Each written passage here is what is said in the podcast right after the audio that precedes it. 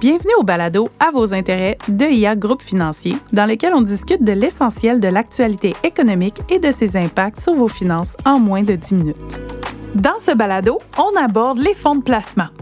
On dit généralement que c'est plus facile d'investir dans ces derniers que de se construire à la pièce un portefeuille d'investissement.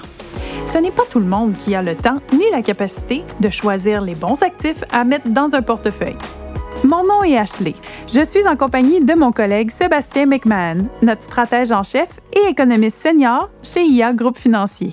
Bonjour Sébastien. Bonjour Ashley. Alors, les fonds de placement ont beau être populaires, c'est quand même pas toujours facile de s'y retrouver. On va tenter aujourd'hui d'y voir plus clair. Alors, qu'est-ce qu'un fonds de placement? Bien, un fonds de placement, c'est constitué de sommes qui sont mises en commun par des investisseurs et qui sont gérées pour leur compte par un gestionnaire de fonds. Donc, les sommes sont investies dans divers types de placements, comme des actions, des obligations ou des bons du trésor, par exemple. Les rendements des fonds se présentent généralement sous la forme d'intérêts qui sont payés aux investisseurs, euh, de dividendes ou de gains en capital pour les détenteurs de parts des fonds. Le rendement dépend des décisions de placement du succès des stratégies utilisées par le gestionnaire et bien sûr de l'évolution des marchés. Un fonds peut notamment avoir comme objectif la croissance des sommes investies à long terme, un revenu de placement régulier ou la préservation du capital, même encore une combinaison de ces objectifs-là. Certains fonds peuvent aussi avoir une vocation particulière comme celle de soutenir le développement économique ou la création d'emplois. Et puis d'autres termes qu'on entend souvent parler, euh, ce sont les fonds mutuels, les fonds communs de placement, les fonds distincts, les FNB. Quelle est la différence entre tous ces fonds? Effectivement, il existe plusieurs types de fonds, puis ça peut être difficile de s'y retrouver parfois. Donc, on va essayer de démêler tout ça. Euh, fonds distincts versus fonds mutuels versus fonds négociés en bourse. Donc, comme je disais tantôt, FNB, les fonds négociés en bourse. Donc, on va commencer par les fonds distincts. Un fonds distinct, c'est vendu uniquement par une compagnie d'assurance. Donc, chez IA Groupe Financier, on vend beaucoup de fonds distincts. Garantie de capital à échéance et au décès, c'est un des avantages importants d'un fonds distinct. Ça peut être une garantie de 75% ou de 100% soit à l'échéance du contrat ou au décès. Puis ces garanties de capital-là peuvent être même revalorisées de une à quatre fois par année selon le type de contrat. Mais bien sûr, ça vient avec des coûts supplémentaires, donc les frais liés à un fonds distinct ont tendance à être plus élevés qu'à un autre type de fonds. Il y a quand même aussi d'autres avantages fiscaux et aussi pour la succession Regardez, ça peut être un outil qui est très euh, puissant, mais pour ça, je vous conseille de parler, euh, je conseille fortement de parler à votre conseiller financier pour en apprendre un peu plus. Du côté des fonds mutuels, c'est le type le plus commun, je vous dirais, de fonds sur le marché. Donc, c'est un fonds qui est vendu et suggéré par un conseiller en placement. Euh, il y a plusieurs types de fonds mutuels. Il y en a qui ont des risques faibles. On peut aller jusqu'à des risques élevés. Le risque dépend des placements dans lesquels le fonds s'investit. Donc, des fonds d'obligation, des fonds d'action, des fonds balancés, tous des profils de risque qui vont être différents. Et puis les titres des fonds communs de placement ne sont pas garantis. Donc si le marché recule beaucoup, votre capital n'est pas protégé comme ça pourrait être le cas dans un fonds distinct.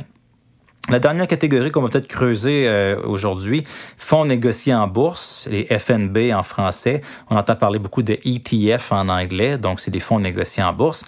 Ça, c'est des fonds d'investissement dont les titres sont négociés comme des actions en bourse. Donc les FNB se négocient comme des titres individuels. On peut les acheter, on peut les vendre en temps réel à tout moment de la journée pendant les heures de cotation, contrairement aux fonds de gestion classiques qui sont revalorisés qu'à la clôture de la journée boursière.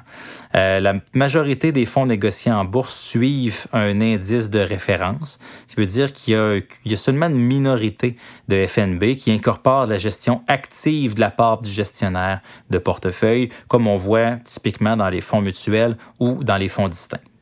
Tu as parlé aussi de revalorisation de garantie pour les fonds distincts. Peux-tu nous en dire plus? Oui, la garantie, qu'est-ce qui est intéressant, la revalorisation de la garantie, c'est que peu importe les variations de marché, la valeur du capital investi va être protégée et ne peut que progresser. Donc, au moment du décès, par exemple, le, montant qui est versé aux bénéficiaires, c'est le plus élevé entre la valeur marchande du fonds et puis la valeur de la garantie après revalorisation.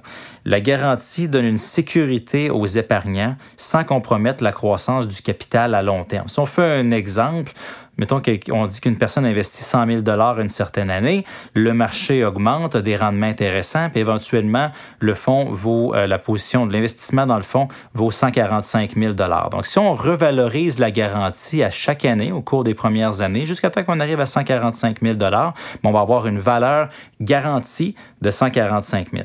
Si après ça on a des années difficiles en bourse et puis la valeur du fonds rechute, peut retomber jusqu'à 100 000 dollars, ben s'il y a un décès pour le détenteur du fonds pendant cette période-là, on va avoir une, la garantie va faire en sorte que les gens vont avoir un investissement qui va valoir le 145 000 de la dernière revalorisation, plutôt que le 100 000 euh, qui reflète la valeur au marché du fonds. Excellent. Puis comment faire ses devoirs avant d'acheter un fonds de placement? C'est important de choisir un fonds qui convient à son profil d'investisseur et puis à votre niveau de connaissance des placements.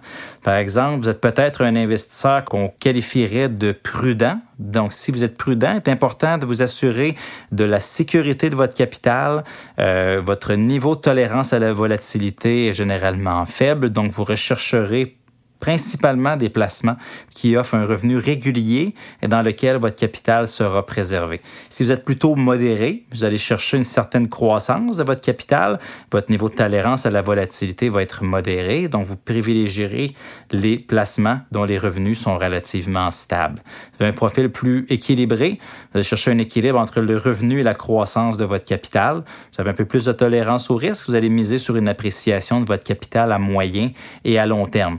Si vous voulez prendre un peu plus de risques ou si votre horizon de placement est très long, ben ça vaut la peine de prendre un peu plus de risques. Vous devez chercher une croissance supérieure à la moyenne. Êtes prêt à tolérer un niveau de risque élevé, donc une volatilité élevée à court terme.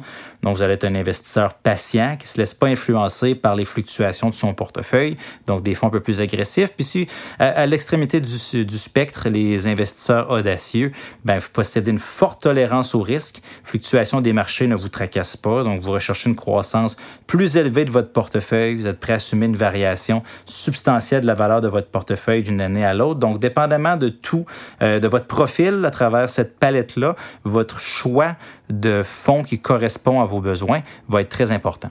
Et puis, si les récentes fluctuations de marché ont empêché de dormir, ils nous ont tracassés, est-ce que ça se peut que ce soit parce que le profit de l'investisseur n'était pas tout à fait adéquat? Ah, tout à fait. Les euh, investisseurs... Euh, certains se pensaient audacieux jusqu'à tout dernièrement. Maintenant, avec la volatilité, c'est autre chose. Donc, c'est très important de se regarder dans le miroir euh, avec beaucoup d'honnêteté quand, on, quand on, écrit notre profil d'investisseur.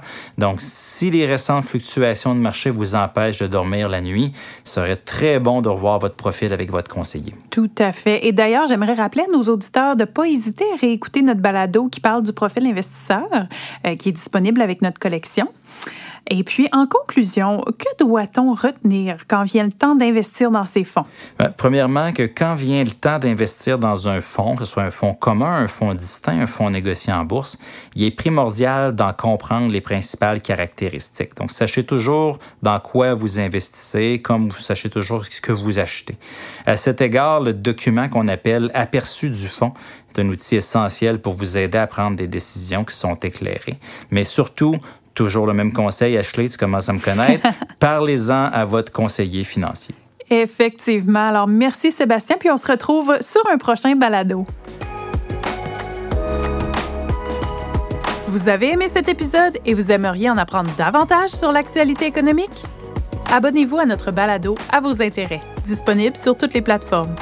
Vous pouvez aussi visiter la page Actualité économique sur ia.ca et nous suivre sur les réseaux sociaux.